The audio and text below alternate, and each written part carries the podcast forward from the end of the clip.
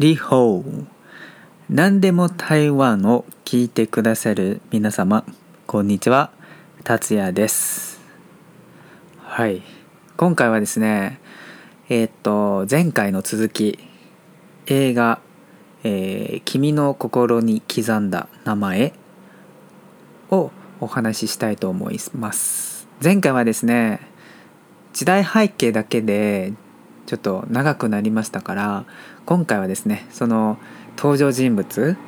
とまあ簡単な話の紹介をしたいと思うので、まあ、前回、まあ、前回でちょっとお話しする予定だったんですけどちょっと時間が長くなりましたからじゃあちょっと分けてえっと2回目ですけど2回目でお話ししたいと思います。で後半今回ですね後半のところでも何ていう中国語で、まあ、実際見たんですよそこの映画を。で中国語でこの映画を見た後の感想をちょっとお話ししたいと思うのでもし中国語がわかる方がいらっしゃればその後半のところも、まあ、ぜひ聞いてみてください。はいそうなんですね。えー、っとじゃあ登場人物ですね。はい、登場人物は2人 ,2 人の主人公がいます。はい、2人とも高校生ですね高校生の役でこの2人ともすごくイケメンですねだからこの映画が愛されている理由の一つはその2人の主人公はすごくイケメンなので、はい、すごく愛されています。はい、この2人の、えーと、登場人物主人公が、まあ、1人はバーディー王伯德 （Birdy） ともう一人は張家漢アハンですね。Birdy は転入生でこの二人 Birdy と張家漢アハンは、えー、まずプールで学校のプールで初めて会いました。はい。その時アハンはこの b i r d ーのことが気になり始めて、うん、その目線で分かります当時そのバーディーに声をかけて「あ転入生ですか?」って聞いてバーディーは「はい」えっ、ー、と社会社会クラスまあ台湾の高校は、まあ、理系と文系2つに分かれるんですけどはいまあ、とにかくこの2人は、えーと、プールで出会いましたはいで、まあ、もう一人の重要な人物は、まあ、この学校は話に出てくる学校は、えー、カトリック教の学校でで学校の中に神父がいますはいカトリック教の神父はい神父もいますでなんで重要かっていうとこの話は基本的にその神父とアハンの会話を通じてはい会話を通じて、まあ、アハンはいろいろバーディとの出来事を、えー、神父に話しますアハンは神父とまあ観客の皆さんを連れてまあ自分の記憶の中を案内してくれましたそういう感じですねはいまあこの会話は、え神父とアハンの会話は、まあ、実はアハンとブーディのすごくなんか大きな喧嘩の後の会話ですよそのまあその映画を見る時皆さん、えーと、分かると思いますがアハンの顔に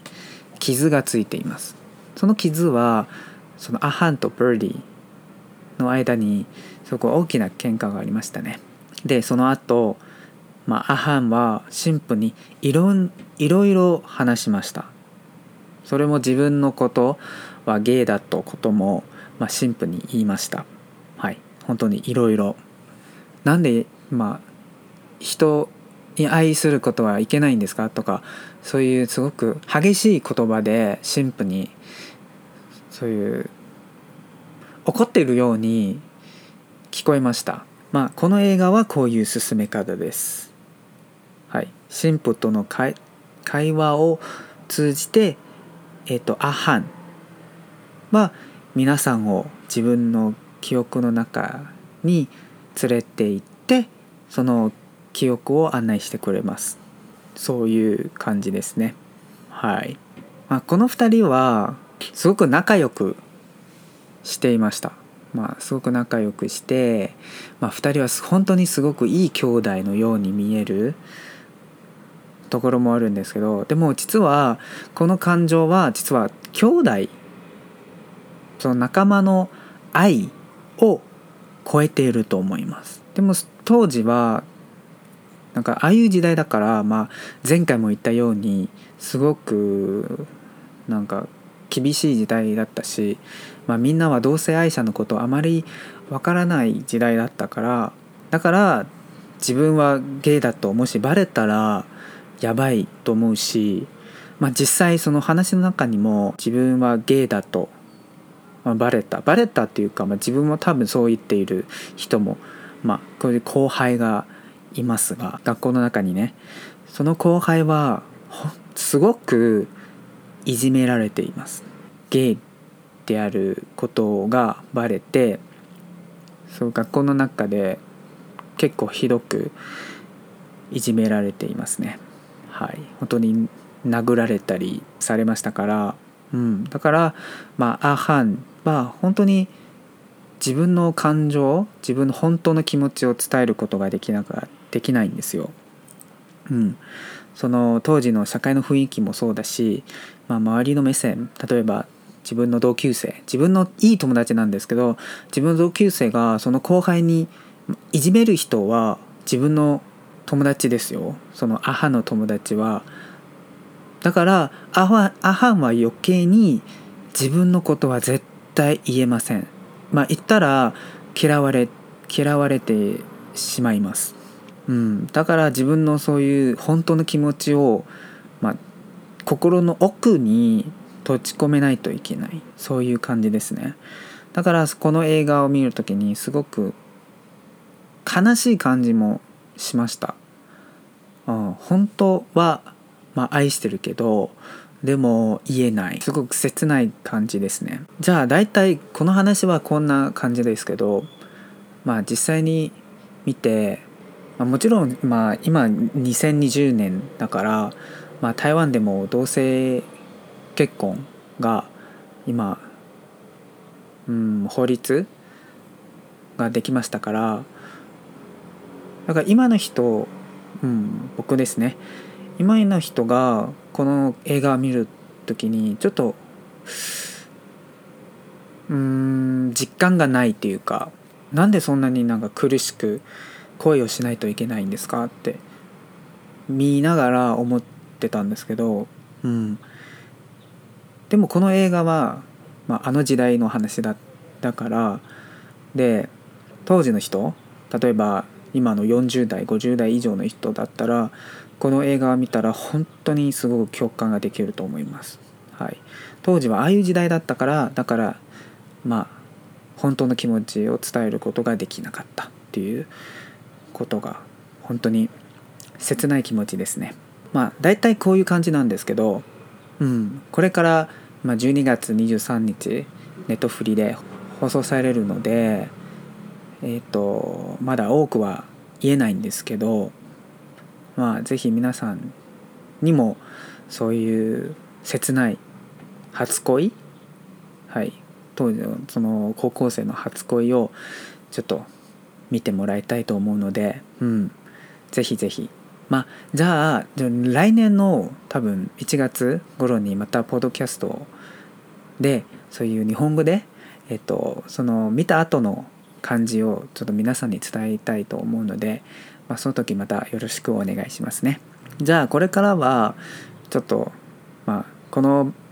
えーと、とポッドキャストを聞いてる、まあ、台湾人もいるのででじゃあちょ中国語でこの映画を見た後の気持ちをちょっと簡単にお話ししたいと思うので、まあ、これからは中国語で、ね、えー、お話しします。はい、中国語がわかる方が、えっといらっしゃればこのまま聞き続けてください。はい、OK。那接下来就是想说用中文跟大家聊聊我自己看了《呃刻在你心里的名字》这部电影之后的一些心情。那呃，在看这部电影的时候啊，应该说，身为一个二零二零年或在二零二零年的人来说，那这个时代其实。呃，一九八七、一九八八是我在我出生之前的年代啦，所以，嗯，我没有办法很深刻的体会到当时的人的心情，但是，嗯，透过这部电影可以了解说，当时的人是，嗯，爱的非常的压抑，当然也知道当时的社会氛围就是那样子啦，就是。呃，对于同志，大家也不是非常的了解。那因为应该是说，同志们都没有出生啦，就是都活在暗处这样，所以大家对于同志就有很多的误解。好，OK，这些误解都是来自于不了解，没有接触过。那所以就会有产生非常多的问题。像我们在电影里面也会看到说，就是学弟，呃。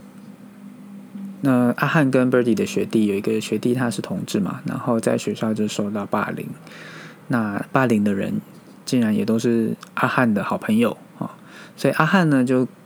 更火，就是爱的更辛苦了。他没有办法跟去跟大家坦诚他自己的性向，他喜欢的人是男生这件事情，所以阿汉他能够爱，他会爱的这么压抑，我想也是情有可原啦。那就看到所谓的霸凌的问题啊，就是当然霸凌的问题到现在当然都还是会有。我觉得霸凌就是在只要有人的地方都会有啦，我觉得没有消失的一天。但是我希望能够越少越好。嗯，大家要尊重所谓的不一样的个体，每个人都不一样，那每个人都有值得被尊重的地方。所以不管这个人的形象，或是这个人的个性，或者是种种。我们都不应该用霸凌的方式去去面对跟你不一样的人。那像之前呃叶永志的事情，大家应该都还记得。那像那样子的事情，我想就跟这个电影里面的学弟一样，就是因为自己的一些个人特质比较不同，跟有别于所谓的世俗眼光中所认定的男性的一些特质不同，所以就会被。就排挤啦，甚至更严重，就像电影里面一样会被揍啊，这样子的一个很严重的霸凌的现象。那看的是其实是蛮难过的啦，因为霸凌这件事情，当然我自己自身其实也有，呃，这样子的经验，没有那么严重，但是多多少少也有这样的经验，所以看的其实是心是蛮沉重的。嗯，那之后。有机会的话，我也希望跟大家谈谈霸凌的事情，呃，跟大家稍微分享一下。我觉得，但就是经过一些事情有所成长这样子，那我希望可以分享给大家听。那之后如果有机会的话，OK，那我们刚才讲过，就是这份爱，阿汉跟 Birdy 的爱是非常压抑的爱，所以那当他们两个人在那那场戏是非常。很重要的一场戏嘛，就是在浴室里面两个人坦诚相见，面对彼此，然后就是做了一些行为啊，嗯，这当时的爱就是这么的压抑，两个人呢没有办法公开的在网路上手牵着手，或者是更加坦坦诚说哦，他就是我男朋友这样子，那两个人只能在一个非常封闭的环境，就跟他们的内心一样，他们的心灵也是把他们最真实的感情却。尘封在，就像这首歌词里面讲的“尘封在你的心里”。那只有两个人在那样子厕所浴室这样子一个非常封闭的空间，非常狭小的空间，两个人坦诚相见，面对彼此，才能够解放，就是解放出两个人心里对彼此的那那份爱了。嗯，所以那一场戏我觉得是蛮重要的一场戏，两个人活在这么。痛苦的一个时代，就只能在一个非常狭小封闭的地方，才有办法很真实的面对自己跟自己所喜欢的人。这两位演员的演技真的是非常的让人印象深刻。两个人都是新面孔，那那曾静华的话，之前有看过《返校》，然后还有《做工的人》，哦，对他的印象是还蛮深刻的。就一直觉得啊，这个人长得就是帅帅的，这样，但演技也都是非常的好，我觉得印象是很深刻的。那陈浩生是第一次认识他，透过这部电影，但也觉得两个人的火花是非常足的。就是虽然是新演员，但是没有没有什么尴尬的感觉，就是两个人真的在对戏起来，或者是在爆发的时候，都是让人蛮有感觉的。表现的真的非常的好，那好，陈浩森入围了金马奖，我觉得真的是实至名归。那曾静华没有入围，我觉得真的是很可惜。那两个人都，毕竟都还是新人啦，那之后也都还有很多的机会，那也有所对，跟对他们也是还蛮有期待的。那希望他们能够有更更多更好的作品，这样。那最后想讲一点就是。最近跟朋友稍微聊天了，就是讲说台湾近几年来的一些同志电影啊，都会有一种，我朋友是讲渣男啦，就是觉得都有渣男的成分在里边。像比较早的片，像是《谁先爱上他》的，就是谢盈轩跟邱泽的那部戏，还有最近的也是今年的片子，就是《亲爱的房客》，还有当然这两集讲的刻在你心里的名字。都有一个共同的成分，就是渣男这个成分，是我朋友讲的啦。但是我觉得其实也是蛮贴切的一个词吧。就是好，那我先讲先谁先爱上塔德里面的角色，我讲的是呃谢盈萱的老公。好，那个角色呢，原本在几年前在认识谢盈萱之前就已经跟先跟邱泽在一起了，然后之后抛弃了邱泽，然后跟谢盈萱结婚，然后害邱泽被人家说是小王。哦，这件事情，那最后呢，就是谢霆轩的老公啊，就是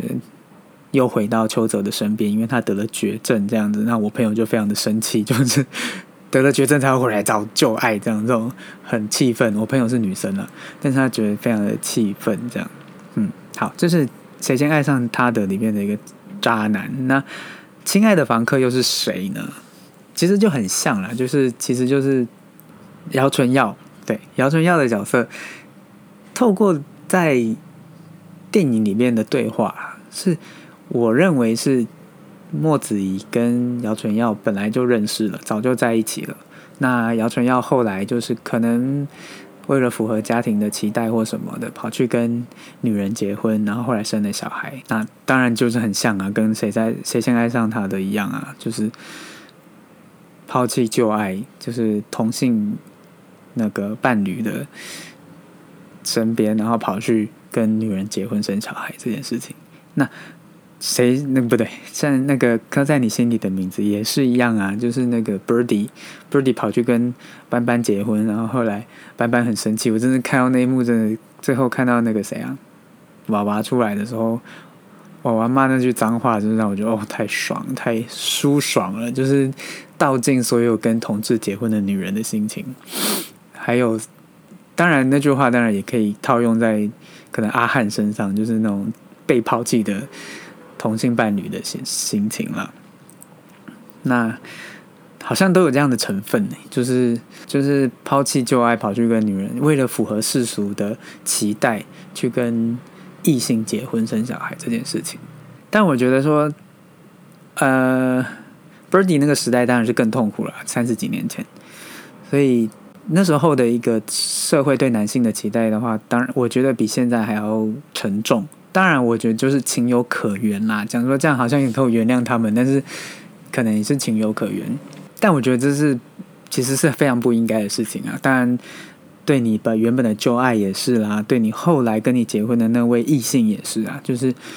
都是非常残酷的事情。第一你你的旧爱被抛弃嘛，对不对？那后来跟你结婚的那个女人，那个异性。他后来发现你是同志的身份的话，也会很气愤啊，就会觉得哦，原来你都在欺骗我，这样，其实你同时伤了两个人啊，我觉得这真的是非常不应该的事情。所以，唉，对啊，渣男，我朋友是这样讲的。嗯，那所以呢，我们都觉得说，希望未来台湾的同志片可以快乐一点，这样哈，就是不一定要都是这么的悲苦啦。当然，我希望时代会越来越好，这样。当然，我自己的理想是觉得说，像什么啊？那个之前看什么《大叔之爱》，《Old a n s Love》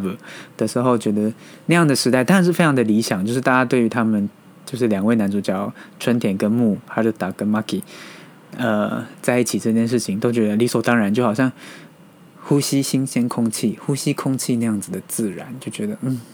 这就是一件理所当然的事情，就像我们看异性恋一样。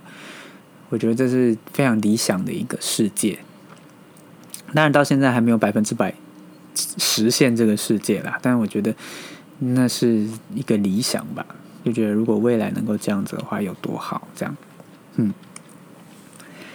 那大概看过看完这部电影，大概的一个心情大概就是就是这些啦。那我们接下来十二月二十三号会在 Netflix 上上映。然后，如果还没有去戏院看过的人，也可以在 Netflix 上面看看这部片。那我之后预计应该会在一月的时候，就是因为日本全球都有上映嘛，Netflix 上。那所以在预计在一月份的时候，想要再谈一次这部电影，用日文啊，因为这次是用中文谈说观后的感觉。那之后一月份的时候，希望就是能够再聊一次，用日文。那。让跟日本人们诉说一下，就是我看这部电影之后的感受。好，那这次的节目就到这边那之后就是希望大家能够再来我的 podcast 来跟我交流。那如果大家有什么样的呃事情想要想要问什么啦，或者是有一些什么意见，或者是想要需要想要我讲一些什么内容的话，都可以寄信到。我的电子信箱，我写在那个介绍栏那边。那希望大家能够给我一些反馈。OK，感谢大家。那今天的节目就到这边，再见。はい、えっ、と今日の番組は、えー、ここまでにしたいと思います。で、最後はでまたまあ改めましてまたそのメールアドレスが書いてありますので、まあ、何かコメントとか聞きたいことがもしあればまたはその僕に話してもらいたいことはもしあれば、まあ、遠慮なくメールを送ってください。まあ、参考にしますので、はい、本当によろしくお願いします。じゃあこの今日の番組はここまでです。じゃあまたお会いしましょう。さようなら。バイバイ。